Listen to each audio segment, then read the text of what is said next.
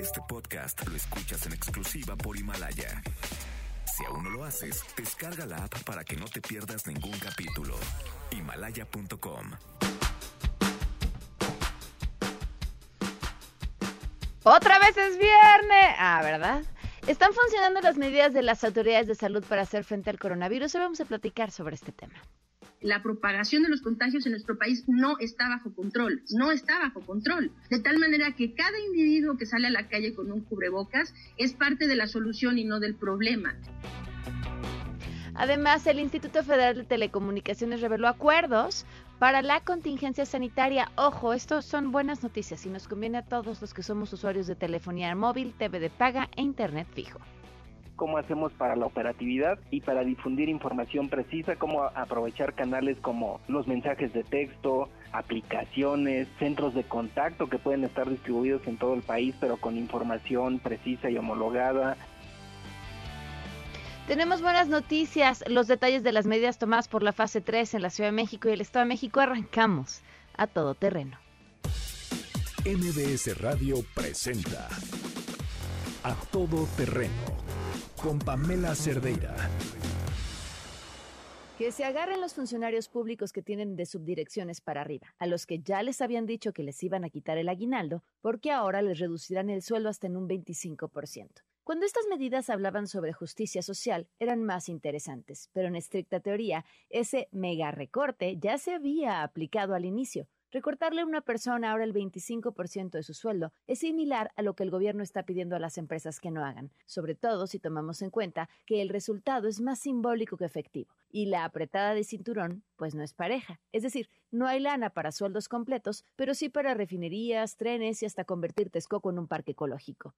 Esto es similar a la medida de pedir que solo funcionen las empresas con actividades esenciales mientras mantenemos en pie los trabajos de las obras emblema y veremos si no son más las empresas que tienen que reanudar actividades antes de tiempo, pues la presión viene de Estados Unidos, ya que hay empresas mexicanas que son parte de la cadena de suministro para producir armamento. Ajá. O sea, reabriremos por sus pistolas. Así como la fauna ha aprovechado que estamos guardados para recuperar espacio en la Cámara de Diputados, no faltó el listillo que quiso aprovechar que estábamos distraídos para ganar terreno. Se trata del diputado Edelmiro Santiago Santos, quien presentó una iniciativa para que las afores sean administradas nada más y nada menos que por el Banco del Bienestar. No, no, no se asusten. En voz de Mario Delgado, el diputado va solo, y este tema no es prioridad ni tiene viabilidad económica. Así que en medio del caos, este es un respiro. Me cae que el hoy no circula deberían aplicarlo a nuestros legisladores, no a sus autos.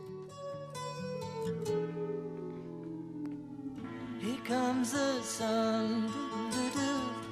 Here comes the sun. I say it's alright. Little darling, it's been a long, cold, lonely winter. Ah, tía Grace, música esperanzadora. ¿Cómo estás? Muy buenas tardes. Hola Pam, buenas tardes y buenas tardes a todo nuestro auditorio. Así es, estamos escuchando Here Comes the Sun de The Beatles y justo lo que dice la letra, el sol va a salir y va a estar bien. Así es un mensaje para todos los que nos escuchan, todo va a estar bien. Ah, qué bonito. ¿Que te manden sus propuestas de música?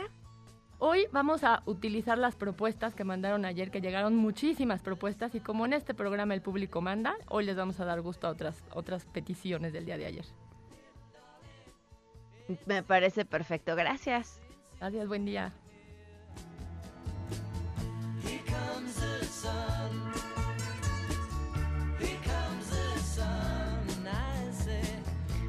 El público manda y el público nos manda desde WhatsApp. Así nos mandan un WhatsApp al 55 33 32 95 85. Si son parte de la lista de difusión, pues son nuestros consens porque ya nos conocemos, sabemos su nombre, platicamos, tenemos conversaciones.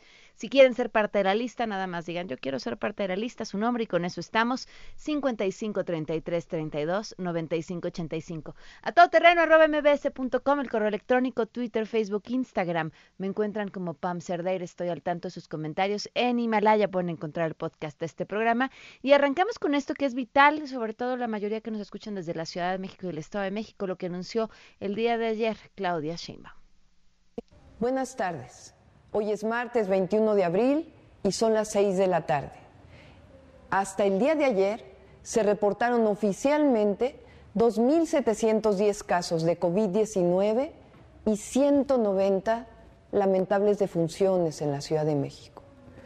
Del domingo 12 al lunes 20 de abril, el número de personas intubadas por COVID o sospecha de COVID-19 en la Ciudad de México pasó de 265 a 529 personas, lo que representa el 35% de la capacidad hospitalaria conjunta de todas las instituciones de salud públicas y privadas en este momento. El día de hoy, la Secretaría de Salud del Gobierno de México dio a conocer en la conferencia matutina del presidente de la República la declaratoria oficial de la fase 3 de la pandemia en nuestro país. Eso significa que entramos a una fase de ascenso más rápido en el número de contagios del coronavirus.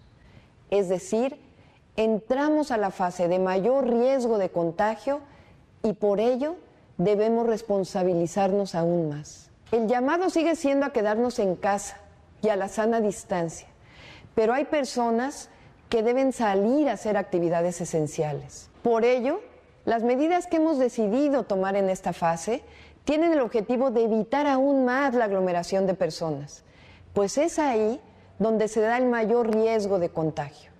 En pocas palabras, mientras más gente reunida sin sana distancia, más riesgo de contagio hay. Uno, a partir del jueves 23 se cerrarán alrededor del 20% de las estaciones del metro, metrobús y tren ligero, que hoy tienen muy poca demanda. Esto permitirá aumentar la velocidad y la frecuencia de los trenes y los autobuses en las estaciones de mayor demanda, donde se junta más gente. Si los trenes y autobuses pasan más rápido, habrá menos congregación de personas. Dos, se establecerán medidas en coordinación con el transporte concesionado y RTP para aumentar frecuencias y evitar aglomeración de personas.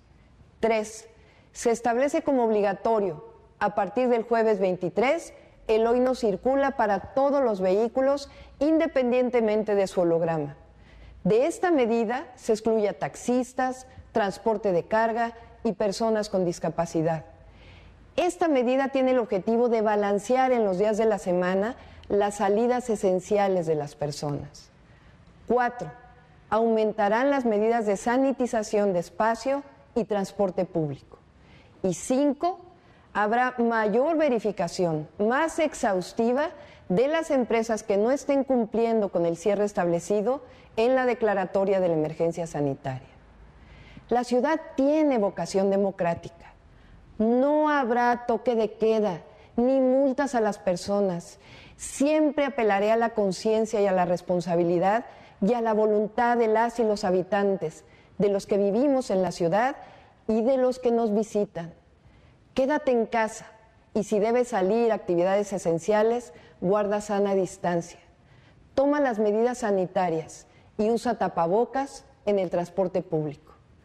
Quiero también reconocer el esfuerzo de los habitantes de la ciudad, de quienes se han quedado en casa, de quienes aplican la sana distancia, de quienes usan tapabocas en el transporte público.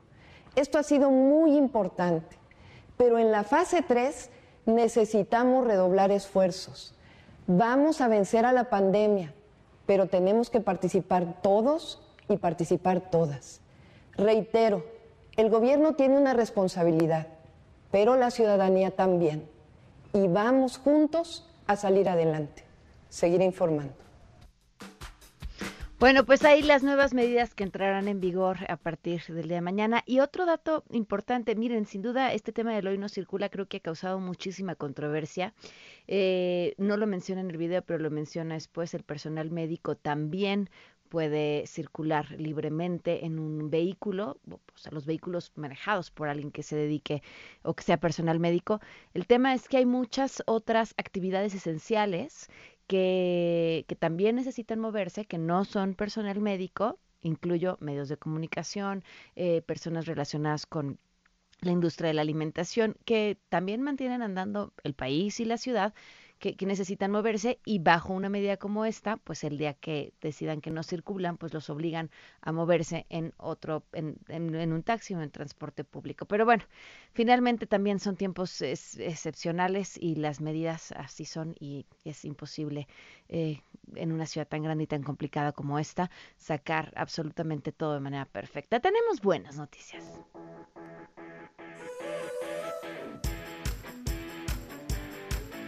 Adrián Jiménez, compárteme las buenas noticias, te escuchamos. Muy buenas tardes. Muy buenas tardes, Pamela Auditorio. Un saludo afectuoso, efectivamente, con el objetivo de poner a disposición del público en general información sobre la contingencia mundial de salud vinculada con temas de género. La UNAM, a través del Centro de Investigaciones y Estudios de Género, puso en funcionamiento el portal COVID-19 y Género, este ubicado en CIEG unam.mx COVID-género. El sitio cuenta con varias secciones, entre ellas la denominada Notas, cuyo fin es integrar información periodística para formar una hemeroteca especializada que apoye el trabajo de investigación y especialistas en el tema. Además tiene el espacio llamado Reflexiones, donde se concentran escritos elaborados desde la academia y distintos organismos respecto a cómo el confinamiento y la enfermedad se ven atravesados por las diferencias de género, además de sus distintas repercusiones. También incluye los apartados datos, donde se muestran cifras y estadísticas y recomendaciones. Ahí se encuentran documentos de distintas instituciones, entre otros gubernamentales, no gubernamentales y organismos internacionales para eh, enfrentar esta enfermedad. Asimismo, el portal COVID-19 Género tiene la sección atención la cual provee de un directorio de instancias gubernamentales de los tres niveles de gobierno, así como de organizaciones civiles de apoyo a las mujeres en caso de violencia. El Centro de Investigaciones y Estudios de Género de la UNAM prepara la sección encuesta, donde en los próximos días lanzará un cuestionario para recabar información directamente de las mujeres que están experimentando el incremento de la violencia dentro de sus hogares y la sobrecarga de trabajo doméstico y de cuidados. Pamela Auditorio, la información que les tengo. Gracias, Adrián. Muy buenas tardes. Buenas tardes. Vamos a una pausa. Continuamos a todo terreno. Regresamos a todo terreno. A todo terreno con Pamela Cerdeira. Continuamos.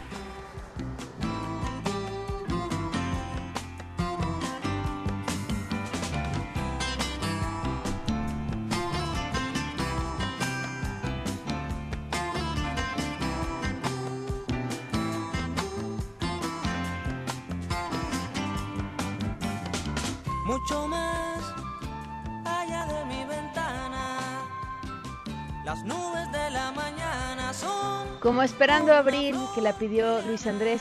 Oigan, abril, que por cierto ya se nos está yendo. ¿Cómo ha durado enero? ¡Qué cosa! La verdad es que este año nos quejábamos, ¿no? Que enero se nos había hecho eterno y ahora sí, ¿cómo ha durado enero? Oigan, bueno, quiero aprovechar estos momentos también para decirles que hay oportunidades y que en todo momento de crisis podemos voltear hacia otro lado y quizá pensar en panoramas que no habíamos tenido en mente. Y es lo que Mary Kay está ofreciendo, la oportunidad de convertirte en alguien que tiene un negocio de forma independiente a través de Mary Kay desde tu casa. Lo que tienen que hacer es meterse a marykay.com.mx Buscan, hay una sección donde pueden buscar a su consultora de belleza independiente más cercana, la contactan y pueden pues prácticamente empezar a cumplir sus sueños.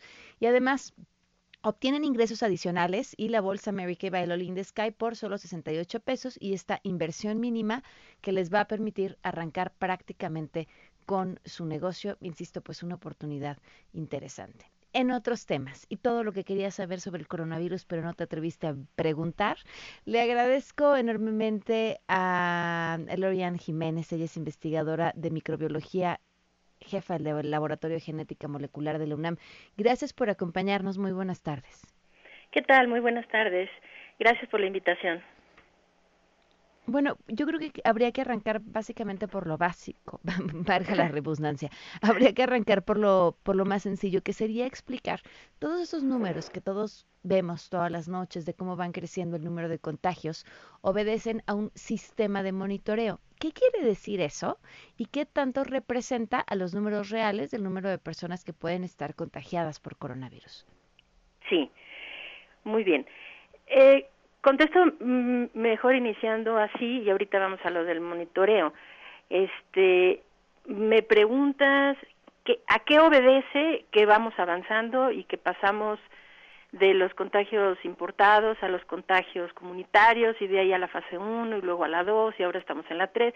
¿A qué obedece esto? Bueno, obedece a las decisiones que han sido tomadas por las autoridades. Esto que está pasando no es un evento así eh, predestinado, predeterminado, que era inevitable. Eh, la razón por la que seguimos progresando dentro de esta curva, que ya tanto nos han hablado de ella, es por las decisiones que se tomaron, porque desde un inicio, o sea, vamos a decir, el, para dar un ejemplo, desde el 7 de marzo el doctor López Gatel eh, afirmaba eh, tajantemente en sus conferencias de prensa que México no tenía ninguna aspiración, o sea, en sus palabras, dijo, México no tiene aspiración alguna de que el virus se vaya a detener. Es decir, que las aspiraciones siempre fueron de mitigación y no de contención, ¿ok? Entonces, este avance obedece a eso, a las decisiones que se tomaron. Entonces, eh, yéndonos entonces a, a, qué es lo que se está haciendo en México, qué es lo que se pudo hacer mejor, qué es lo que todavía se puede hacer. Bueno, lo que la estrategia que nuestras autoridades aquí están han adoptado es una estrategia pues pasiva, relativamente pasiva, ¿no? En donde finalmente la autoridad se vuelve observadora, o sea, espectador de lo que está sucediendo, más no está interviniendo contundentemente para detener el avance. Eso es un problema muy grave y tarde o temprano va a tener que hacerlo. Entonces, el, eh, al inicio hubiera sido muy sencillo, eh, no muy sencillo, siempre fue complicado, siempre ha sido complicado, porque esto no representa solo un problema de salud, no eh, representa un problema de salud, un problema económico, un problema social, representa, es decir, impacta sobre muchos sectores, muchos sectores de, de la sociedad, de tal suerte que, que pues cualquier decisión que se tomara iba a repercutir gravemente, sí, o sea, negativamente sobre la economía, sobre la sociedad, o sea, cerrar escuelas, pues no es, digamos, una eh, una medida usual ni fácil de hacer, o sea, repercute socialmente. La economía ni se diga, o sea, nada más hay que ver en dónde estamos, ¿no? Este, como país y los individuos, la gente de a pie, este, pues viendo qué va a comer mañana, cómo va a tener el dinero para poner eh, comida en la mesa el día de mañana, ¿no? Entonces, pues sí, siempre iba a tener estas repercusiones, pero a medida que se ha dejado avanzar, las repercusiones son cada vez peores y las soluciones se vuelven cada vez más complejas, ¿sí? Doy un ejemplo muy claro y he repetido esto mm, en muchas ocasiones porque es un ejemplo maravilloso de un jefe, es jefa de Estado, en ese caso la presidenta de Taiwán, ¿sí? que tomó estas determinaciones, fue muy criticada, muy presionada y pues ya se puede imaginar, pues eh, Taiwán depende su economía de, de China, de la migración, eh, o sea, el movimiento que hay tanto de personas como este de comercial que hay entre China y Taiwán, ¿no?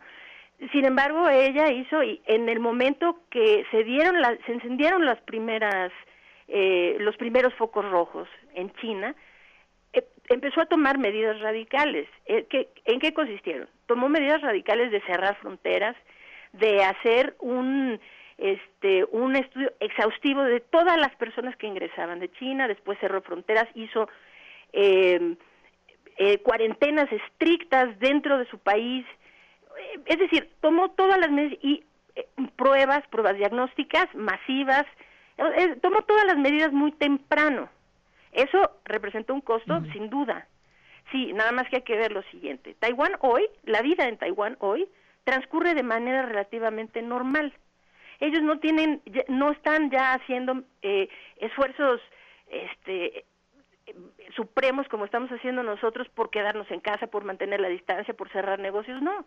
O sea, ahí los restaurantes están funcionando, los comercios están funcionando y entonces pues para ellos la repercusión económica, social es nada. Entonces, hubiera sido mucho menos costoso desde un principio. Cuando entramos a la fase 1 todavía era más costoso, pero todavía eh, Perdón, pero lo haces en un principio, ¿cuánto, doctora, ¿cuánto tiempo lo tienes que hacer? O sea, si tú dices, voy a tomar las medidas más drásticas al inicio y no después, como por ejemplo lo hizo Estados Unidos, que también tomó medidas similares, pero las tomó después, este, ¿cuánto tiempo tienes que mantener esas medidas para poder contener? Eso depende de cada población. No, no hay un estándar, o sea, no hay si se hace cuatro semanas, si se hace ocho semanas, no existe un estándar de oro, digamos, o sea, no hay, porque depende de cada población específica, depende de las densidades de población, depende de qué tan bien la gente se esté acatando a las medidas de mitigación, depende del tamaño de la población, o sea, depende de un número de factores. Entonces, es distinto en cada sitio, pero para que se tenga una idea, en la provincia de Hubei, eh, donde está la ciudad de Wuhan, en China, que fue donde inició la pandemia, donde, donde eh, fue el epicentro inicial de la, de la pandemia, ahí estuvieron 76 días, 76 días, esto representa pues 11 semanas, vamos a decir, o sea, un día menos de 11 semanas, es, en encierro, pero no era un encierro como lo hacemos acá. O sea, acá los eh, reportes de, de, Google de, las de la movilidad de las personas en México dice que aquí hemos tenido una reducción en la movilidad más o menos en el orden del 50 al 65% de reducción en la movilidad. Bueno, cuando en Wuhan se hizo, bueno, Google no reporta China, evidentemente, ¿no? Pero sus medidas de mitigación no eran voluntarias, o sea, eran forzosas. Eh, eh, este, por el gobierno lo hicieron forzoso, o sea, la gente se tuvo que encerrar a fuerza. La gente era monitoreada a través de sus celulares para ver si se movían y a dónde se movían. Fueron obligados a permanecer encerrados. Once semanas, once semanas. Y ahorita la vida está volviendo a tener una especie de normalidad. En Nueva York, por ejemplo, pues ellos pasaron el pico de la curva en una meseta que se prolongó más de 25 días. O sea, van declinando, pero de cualquier manera, ahorita siguen reportando 100 o 200 hospitalizados por día, siguen reportando eh, muchas defunciones diarias, nuevos contagios, etcétera. Entonces, no hay un tiempo, el tiempo es, el tiempo es cuando realmente venga una desaceleración en el ritmo de contagio, en la propagación de los contagios, ¿sí? Entonces, lo que preocupa ahorita es, bueno, eh, esto fue, fue así, ¿no? O sea, fue un error que no fue solo de nuestro gobierno, sino de casi todos los gobiernos sobre el plan, en el planeta, ¿no? este, que empezaron tarde, las medidas que implementaron fueron eh, insuficientes y de ahí todo se salió de control. Entonces, pero en cada, en cada momento siempre es buen tiempo para intervenir y para evitar, o sea, ahorita ya es tarde para muchos. O sea, siento que, mucho que la verdad sea eh, tan eh, dramática, pero realmente lo es es dramática. Entonces...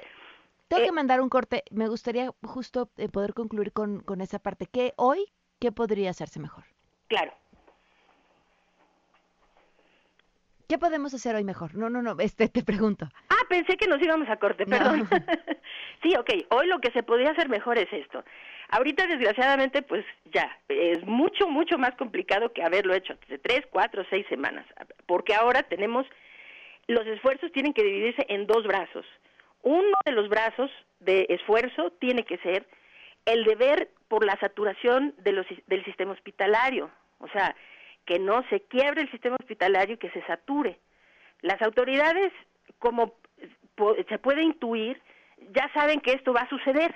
De otra manera, no hubieran redactado la guía bioética de asignación de recursos de medicina crítica. O sea, ya están previendo que esto va a ocurrir, ¿no? Pero vamos, eh, se están haciendo esfuerzos, están trayendo material de China y de otros lados para tener equipos de protección, ya consiguieron ventiladores en tal lugar, están viendo que haya suficientes camas, que haya suficientes unidades de terapia intensiva, suficiente personal y esto. Que vaya a alcanzar, pues es muy dudoso, pero vamos a poner. ahorita pues se tiene que concentrar en ese brazo porque es importantísimo, va a haber muchos hospitalizados. Eh, si repito, el, el caso de Nueva York, vamos a decir, durante 25 días tuvieron entre 600 y 1.650 hospitalizados por día, cada día de los 25 días. Entonces, nada más hay que hacer números de cuántas unidades de terapia intensiva, cuántas camas hay, cuántos ventiladores, y podemos ver que después de cuatro o cinco días aquí ya estaríamos saturados. Allá hicieron 25 días así. Entonces, pues sí, claro, eh, hay que atender ese brazo, que antes no era, no, no era inminente, ahora lo es. Pero el otro brazo no se puede desatender, porque si no, esto no se va a terminar. O sea, el otro brazo es detener, con, contener, contener la propagación de los contagios. Mientras la, la gente se siga contagiando, mientras la propagación continúe, la curva no va a declinar sola. La o sea, ¿tú crees que deberían poner toque de queda? ¿Perdón? ¿Tú crees que deberían de poner un toque de queda? No, no necesariamente, no necesariamente, no necesariamente poner un toque de queda. Lo que se necesita es hacer pruebas masivas de diagnóstico, porque los casos que con el modelo Centinela no tenemos una estimación. La última que fue desde la semana pasada fue se estaba hablando de unos siete mil y tantos casos la semana pasada, pero se hablaba de que el modelo Sentinel estimaba 55 mil, arriba de 55 mil, ¿no? Casos. Bueno, si se sabe que hay esos 55 mil, esto no es para darle información a la gente y a los medios de comunicación, esto es para tomar acciones. Si no, pues esos números no tienen trascendencia, eh, si, si solamente son informativos. Entonces, esos 55 mil personas que se estima que están infectados, se necesita saber quiénes son, dónde están, se están encerrando o no, están enfermos o no, están contagiando a otros o no. O sea, se necesita hacer un rastreo de casos y contagios de forma masiva. Ahora es mucho más complicado que al principio, sí, pero tiene que hacerse porque la curva no es como que nada más declina. Vamos a poner, si regresamos al, al, al ejemplo de Nueva York, tienen el día de hoy 134.874 contagiados, Ajá. en una población de 8, 8 y fracción de millones de personas. Bueno, ahora, nada más vamos a ponerlo así. Aquí en el país somos 127 millones de habitantes. Si eso es lo que pasó en Nueva York, o sea, digo, aquí hay mucha tela de donde cortar. Pueden infectarse muchísimos más de, de, los que están infectados y de los que van a estar infectados, y incluso en la parte más alta de la curva. Entonces, ¿qué es importante? Pues sí, claro, se tiene que ver por, por el asunto de, de impedir la saturación de los hospitales, desde luego. Pero el otro brazo no puede desatenderse. Ayer en la conferencia de prensa vespertina, el doctor López Gatel dijo, no, no, no, en la fase 3 ya nuestros, nuestros esfuerzos están enfocados a otra cosa. Ahorita nuestro esfuerzo está enfocado a la, la situación sanitaria, la, la situación, las capacidades hospitalarias. Y en pocas palabras está dejando la parte de la mitigación en manos de la sociedad. O sea, si van a haber muchos muertos ahora es culpa de nosotros porque no nos quedamos en casa, ¿no? No, a ver, las autoridades tienen que tomar el control. Y el control es ver que la mitigación sí se lleve a cabo. Esa es una. Y dos, las únicas medidas que ahorita se están haciendo, si Nueva York aplanó su curva después de haber tenido un escenario realmente dantesco, ¿no? Eh, de, o sea, tienen casi cuatro veces más de funciones de las que tuvieron en los atentados del 9 de septiembre del 2001, ¿no? O sea, es una cantidad eh, realmente dramática de, de muertes en un periodo tan corto de tiempo. Entonces, pero ¿cómo lo lograron? Bueno, lo lograron haciendo pruebas diagnósticas masivas y esos casos que, que se detectan positivos tienen que ser identificados. No es, no es solo, pues ahí están. No, no, sí, ahí están y, ellos siguen infectando a otros o qué, o ya se murieron en su casa, o, o sea, necesitamos tener el control y para eso pruebas diagnósticas masivas y rastreo de casos y contagios. Eso es indispensable. Lo único que nosotros estamos haciendo es vigilancia y mitigación. Todo mundo hace vigilancia y mitigación. O sea, no es que descubrimos el hilo negro. En todos los países se hace vigilancia y mitigación. La situación es que no se hace solo eso. Y nosotros sí hacemos solo eso. Se hace vigilancia y mitigación más aparte, se hace un esfuerzo así verdaderamente un esfuerzo lo más grande humanamente posible para tener el mayor número de pruebas diagnósticas, casos detectados, identificados y rastreados los casos y los contagios. Que fue más o menos la medida que se tomó en Corea del Sur también. ¿Perdón? En Corea del Sur fueron eh, medidas similares.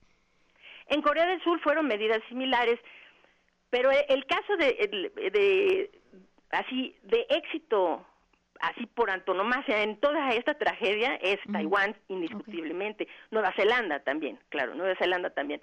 Eh, Corea del Norte hizo lo suyo y, les está yendo relativamente bien, ahora empiezan a tener más contagios, o sea, lo, lo están haciendo bien, indiscutiblemente, pero quienes lo hicieron, porque lo hicieron desde, desde muy temprano, muy temprano, esa era la clave, porque así como le está yendo a Taiwán, nos pudo haber ido a todos.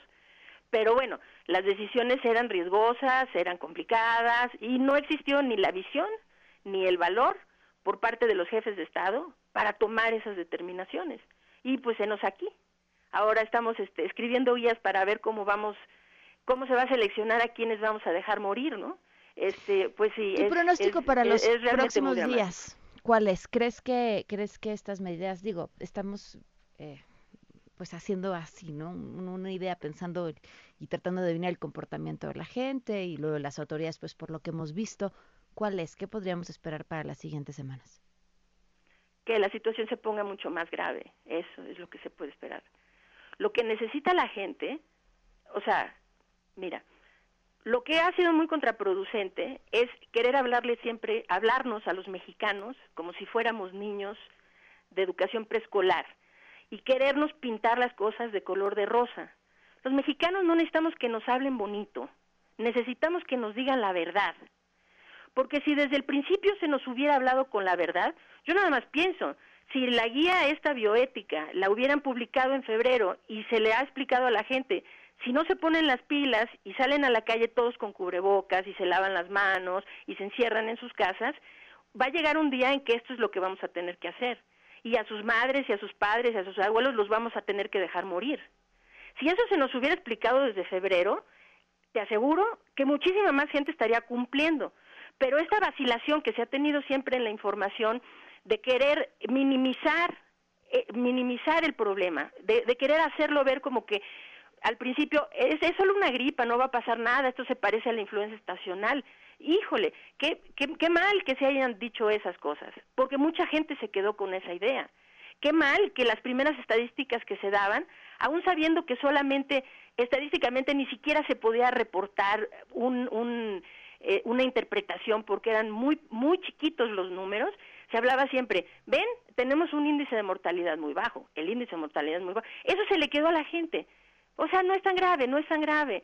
Los cubrebocas no sirven de nada. Bueno, entonces la gente sale a la calle y contagia a todo el mundo, o se contagia.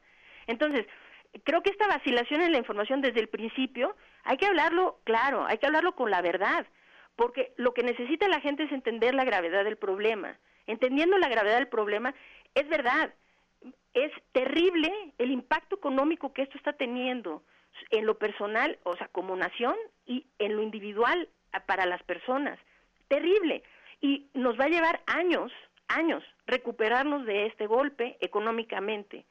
Pero debe ser muy claro que entre más tiempo se deje pasar, el golpe económico va a ser peor. Hubiera costado muchísimo menos hacerlo desde el principio. Cerrar las fronteras un tiempo, cerrar, meter a todo el mundo a su casa desde el principio. Ahora es mucho más costoso. Entonces, ahorita la gente tiene que concientizarse, porque ese afán de que vamos a hablarles bonito para evitar el pánico, no. O sea, creo que, que, ya estuvo de hablarnos de manera simple y de querernos tratar como niños. Aquí el problema no es el pánico. La gente no va a tener pánico, la gente va a estar en alerta. Y la gente debe estar en alerta porque el problema es muy grave. Entonces, Digo, aquí nadie va a ir a correr a la torre latinoamericana a tirarse, ¿no? Porque, ay, me va a dar COVID. No, o sea, aquí el problema no es pánico, aquí el problema es la displicencia. Es decir, a, mí, a me vale, a mí no me va a pasar nada. Ese es el problema real. esa actitud. Y para controlar eso, pues a la gente se le tiene que hablar de frente, se le tiene que hablar con la verdad y las autoridades tienen que ser muy claras en sus mensajes, no andarse por las ramitas, o sea, no querer siempre hacer, pues sí, ahora tenemos, o, o sea, simplemente las cifras de ayer, tenemos 9.501 casos confirmados, confirmados. Sabemos que esta cifra está muy subestimada, muy subestimada porque no tenemos cifras precisas y se está reportando 857 defunciones al día de ayer, que por mucho que nos repitan que las defunciones sí son exactas, las defunciones no son exactas y está muy bien reportado porque mucha gente se está muriendo antes de que se les hagan las pruebas. Y ya una vez muertos, salen de los hospitales y se reportan como muertes por otras causas. Una estimación muy seria de un físico matemático que leí hace unos días de la UNAM, este señor, está haciendo una estimación que en realidad debemos estar hablando alrededor de 5.000 defunciones a, a este momento en nuestro país. No creo que es descabellada su, su cálculo, es muy serio y creo que, pero bueno, vamos a poner que efectivamente eso, el número es absolutamente preciso y son 857 defunciones.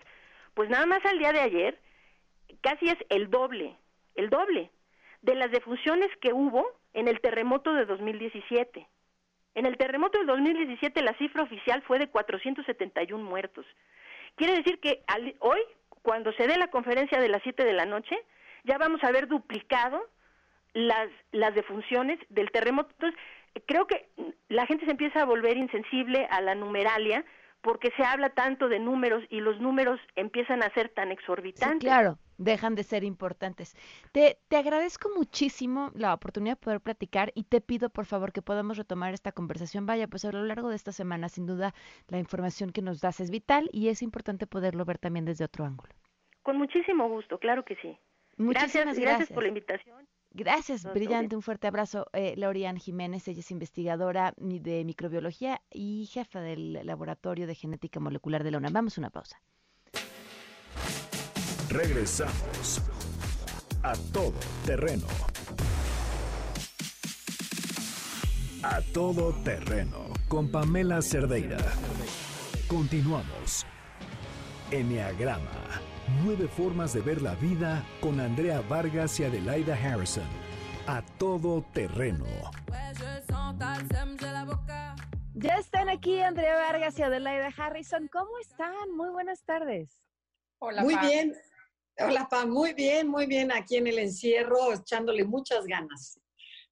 Esperemos que hoy nos podamos escuchar mejor y podemos tener un programa. Seguimos trabajando en todo lo que es tecnología para poder estar con todos, ¿no? La verdad es que sí, y también encontrando nuevas oportunidades eh, para hacerlo, no solamente que a través de las redes se pueda escuchar mejor, sino compartir este contenido también a través de otras vías. Eh, más tarde les compartiremos este videito a través de las redes sociales. Oigan, me, no saben cómo las he traído en la cabeza desde la última vez que hablamos, aunque no pudimos hablar al aire lo suficiente, eh, para quienes se lo perdieron, estaban hablando acerca de los instintos y cómo, según tu instinto, pues era la forma en la que vivías esta pandemia.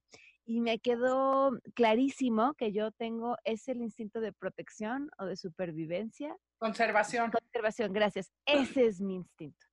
Eh, dentro de la montaña rusa emocional que somos todas las personas en estos momentos, eh, a mí saber que tengo a mis pollitos en mi casa y que estamos aquí todos cuidados y que de aquí casi nadie sale, me da mucha paz. Exacto, es, bueno, exactamente. Nada más hay que recordarle al público que qué son los instintos. Son esas reacciones automáticas que tenemos todos los seres humanos frente al estímulo. Entonces, ahorita contra la pandemia, bueno, el estímulo es la amenaza. Entonces, surgen los tres instintos que, son conservación, social y sexual. Ahorita Ade te los va a platicar, pero uno va a predominar en ti. Entonces, qué bueno, Pame, que ya te encontraste, porque pero lo importante es ver cuáles son los instintos de la familia. Porque, porque uno, porque, o si no empiezan ahí los pleitos. Entonces, bueno, ¿qué te parece si Adelaida te los platica? A ver, viene Ade. Mira, y la conservación, como bien dices tú, son las personas que ven por su propio bienestar y que tienen la creencia desde muy chiquitos que si yo estoy bien, yo tengo suficientes elementos para sobrevivir, voy a estar bien.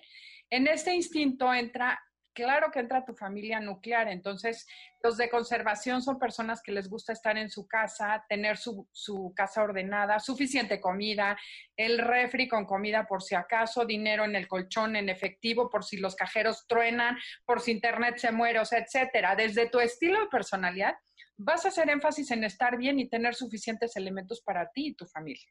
Ok. Ok.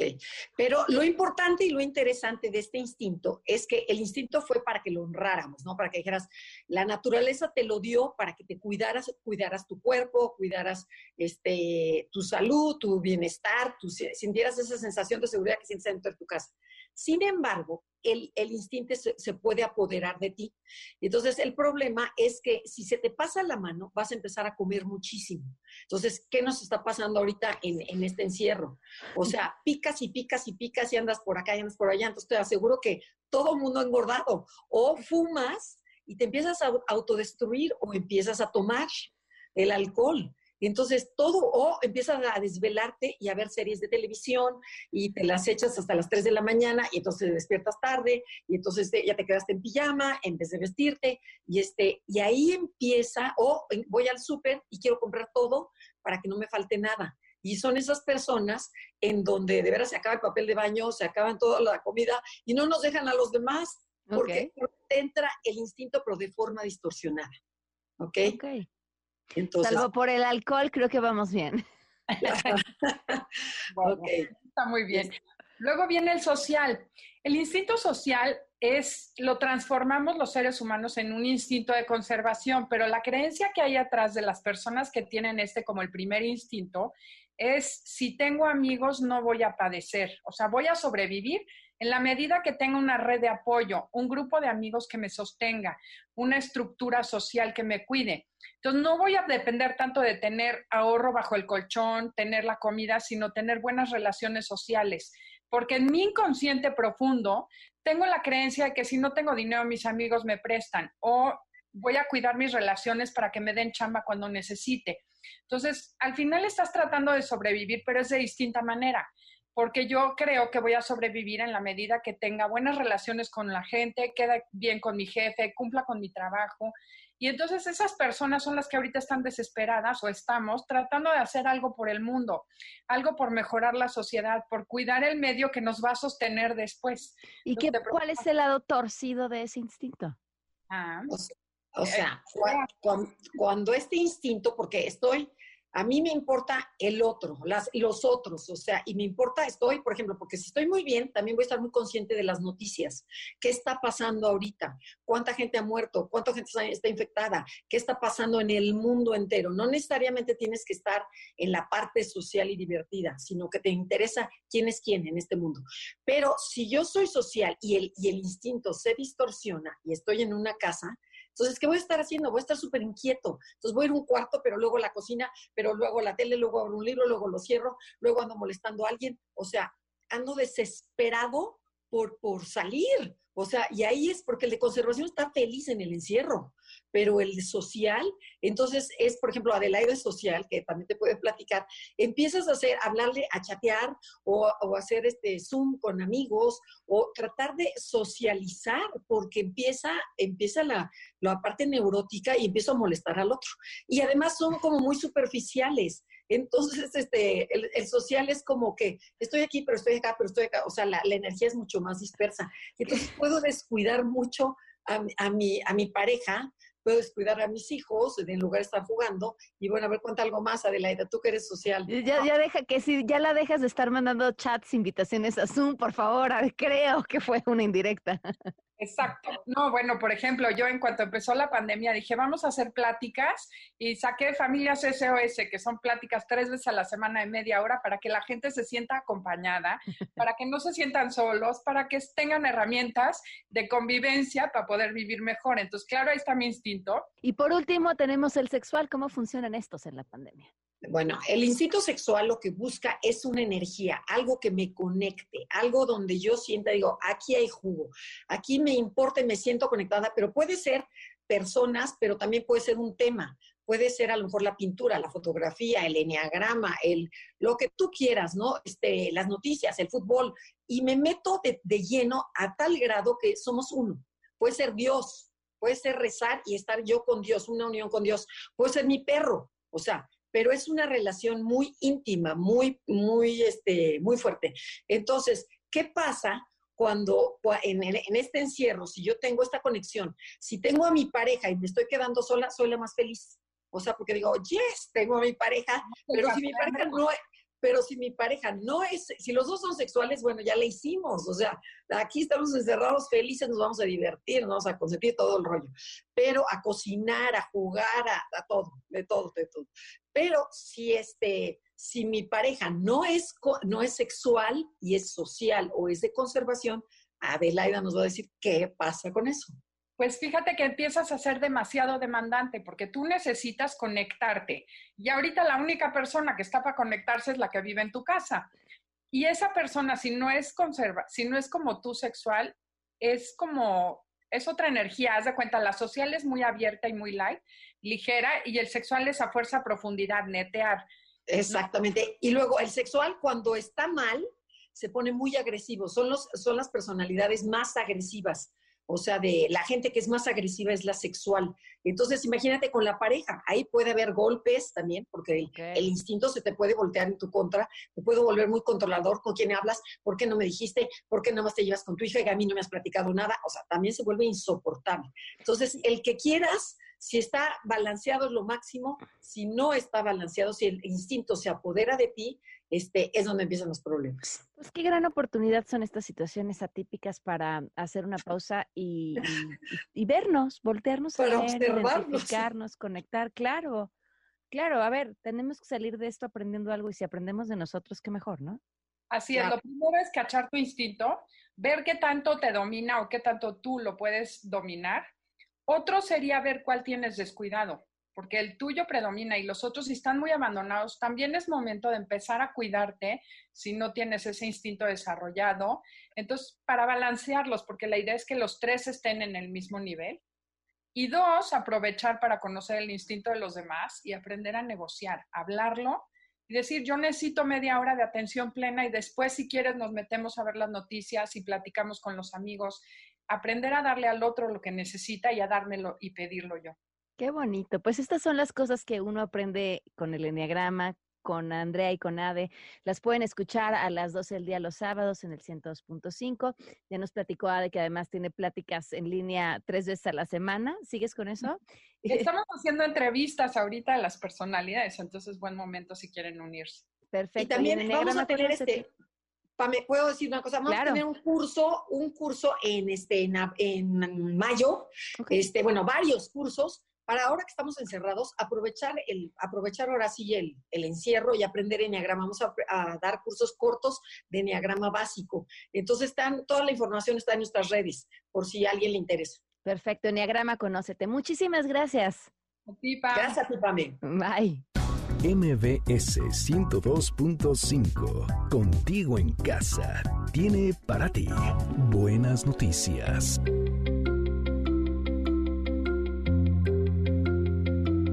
Alemania y Reino Unido aprueban los primeros ensayos para realizar pruebas clínicas de la vacuna contra el COVID-19. Por primera vez en 25 años, el Parque Xcaret transmitirá de manera gratuita su espectáculo. Será el próximo 26 de abril a las 19 horas a través de su canal de YouTube.